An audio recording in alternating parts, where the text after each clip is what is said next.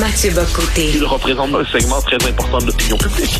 Richard Martineau. Tu vis sur quelle planète? La rencontre. Je regarde ça et là, je me dis, mais c'est de la comédie. C'est hallucinant. La rencontre. Bocoté. Martineau.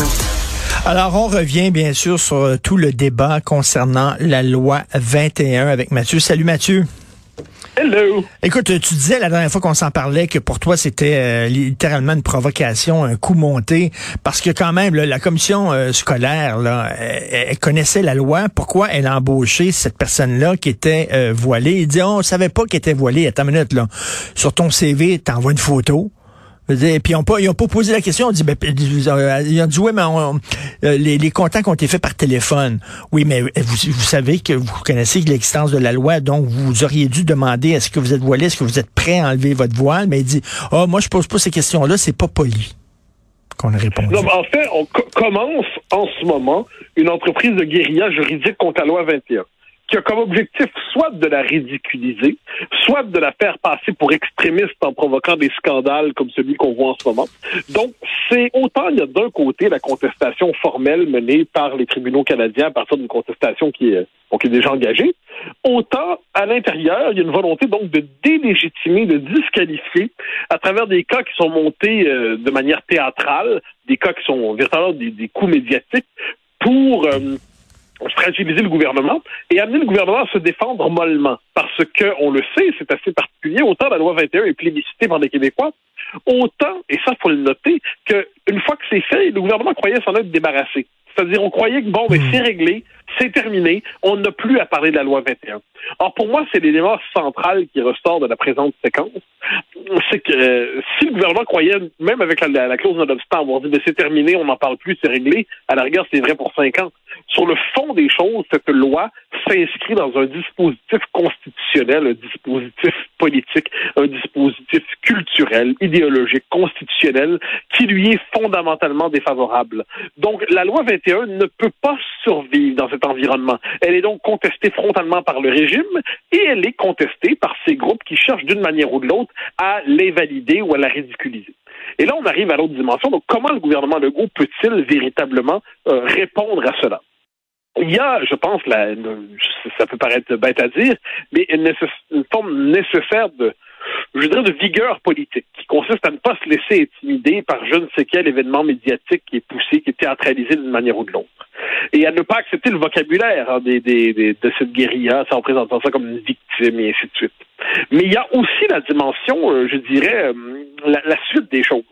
Il doit se préparer, le gouvernement Legault, au jour où la Cour suprême, d'une manière ou de l'autre, voudra ou cherchera à invalider la loi 21.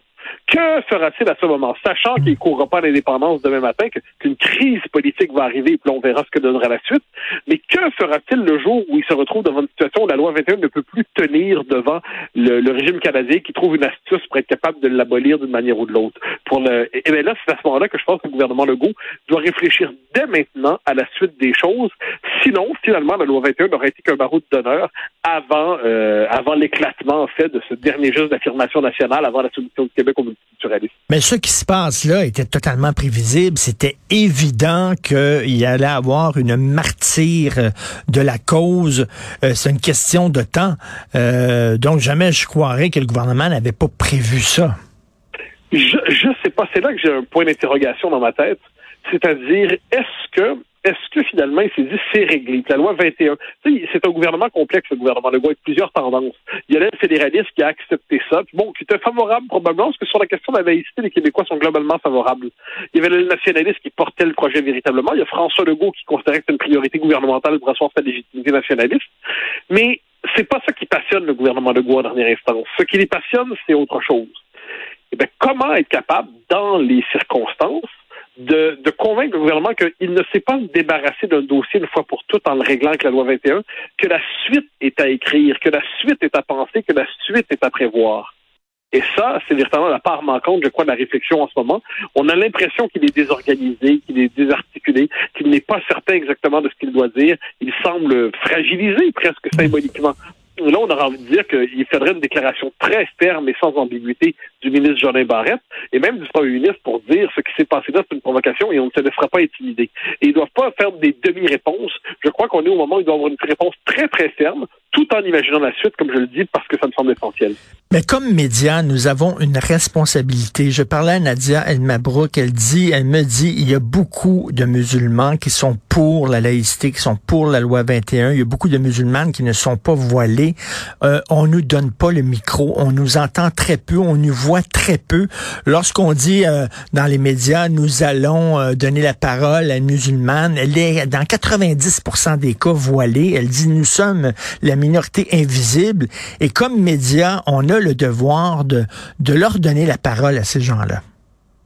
Ah ben oui, non mais moi je, je, dirais c'est surtout le, le propre d'une société pluraliste et démocratique et qui évite la, la communautarisation des appartenances, c'est qu'on considère pas que seule la femme voilée, seule le catholique à grosse croix, seul le juif à kippa, euh, quelques, je dis pas que ces signes-là sont interchangeables, mais je dis des symboles qu'on associe aux différentes religions, seraient les vrais euh, juifs musulmans mm. ou euh, ou, catholiques.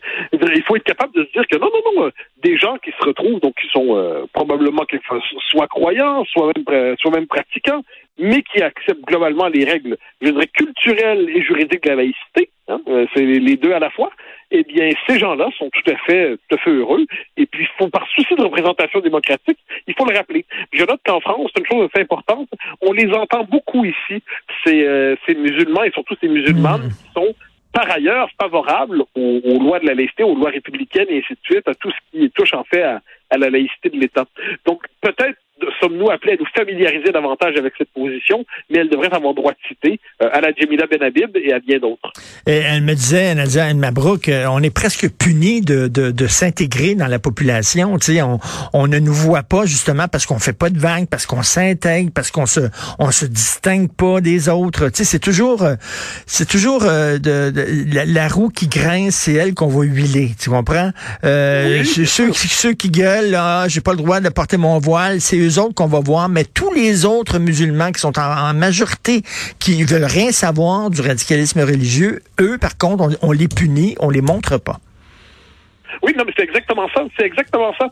Et là, c'est espèce de souci de pluralisme politique euh, et, intellectuel qui consisterait à nous assurer de représenter les courants de pensée, pas seulement des courants communautaristes. Et c'est ça, c'est la question en démocratie, c'est savoir qui et qui et quoi on représente.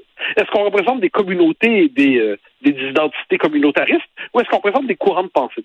Si on représente des courants de pensée, on, va, on va découvrir assez rapidement qu'il y a des euh, qu'il y a des, des, des gens issus de la du monde musulman qui sont tout à fait favorables à la, laïcité. On va le découvrir et on va le mettre en scène. Et je pense que c'est euh, ce souci de pluralisme intellectuel qui permet d'avoir une description beaucoup plus fine de nos débats sociaux. Écoute, je veux te parler d'une autre chose avant qu'on se quitte. Euh, il y a euh, un, comédien qui s'appelle Jussie Smollett. C'est un comédien noir, gay, qui a dit, a dit qu'il avait été victime d'une attaque raciste c'est homophobe. Et finalement, on a découvert que c'était monté de toutes pièces. Il avait monté cette histoire-là, il l'avait inventée euh, pour justement euh, euh, rehausser un peu sa popularité. Et ça montre à quel point que, tu sais, la, victime, c'est payant, ça paye parce que lui, ah, ben, effectivement, tout le monde le prie. Lui il dit comment comment je vais pouvoir me démarquer des autres? En étant une victime. Ça va aider ma carrière. Non, mais je suis une victime, donc je suis. C'est ainsi qu'on progresse symboliquement dans le régime diversitaire. Et ça, je pense que là-dessus, c'est de l'étoffe, c'est les, réflexes culturels de notre société qui, qui doivent réagir devant ça. C'est-à-dire quelqu'un qui fait ça, eh premièrement, il faut décoder, c'est-à-dire que manifestement, il y a une forme de prime symbolique et pas seulement mhm. symbolique au fait de se présenter comme une victime. Et ensuite, il faut être capable, justement, quand quelqu'un ment, s'il avait été vraiment victime, il aurait fallu euh, se porter à sa défense, il n'y a pas de doute. Mais quand quelqu'un ment aussi ouvertement, eh bien là, ça cause une... Euh, c'est la question même de la confiance démocratique qui est en jeu. Et c'est la, la possibilité même d'une société de confiance, d'une société libérale, celle où on fait minimalement confiance aux déclarations des uns et des autres. Euh, quand les médias mentent, quand des individus mentent, quand ils fabriquent des fausses nouvelles, ben c'est, en fait, c'est la confiance démocratique qui est fragilisée. Tout à fait. Puis ça, ça, montre aussi quand il y a des histoires comme ça, il faut toujours attendre, la, laisser la poussière retomber euh, avant de dire ah c'est il a été victime de racisme et tout ça. Là. Tu sais, des fois, ça se peut que tu sois arrêté par la police ben, parce que la police a des raisons de t'arrêter. Mais, mais, mais bien sûr, non, mais ça, ça c'est, il va falloir être capable de sortir de, de, de prisme d'analyse considère que selon la couleur de notre peau, d'une manière ou de l'autre, on est victime ou bourreau. Puis se rappeler que, je, comme j'aime dire, le, le mal et le bien cohabitent dans le cœur de tout homme, quelle que soit la couleur de sa peau.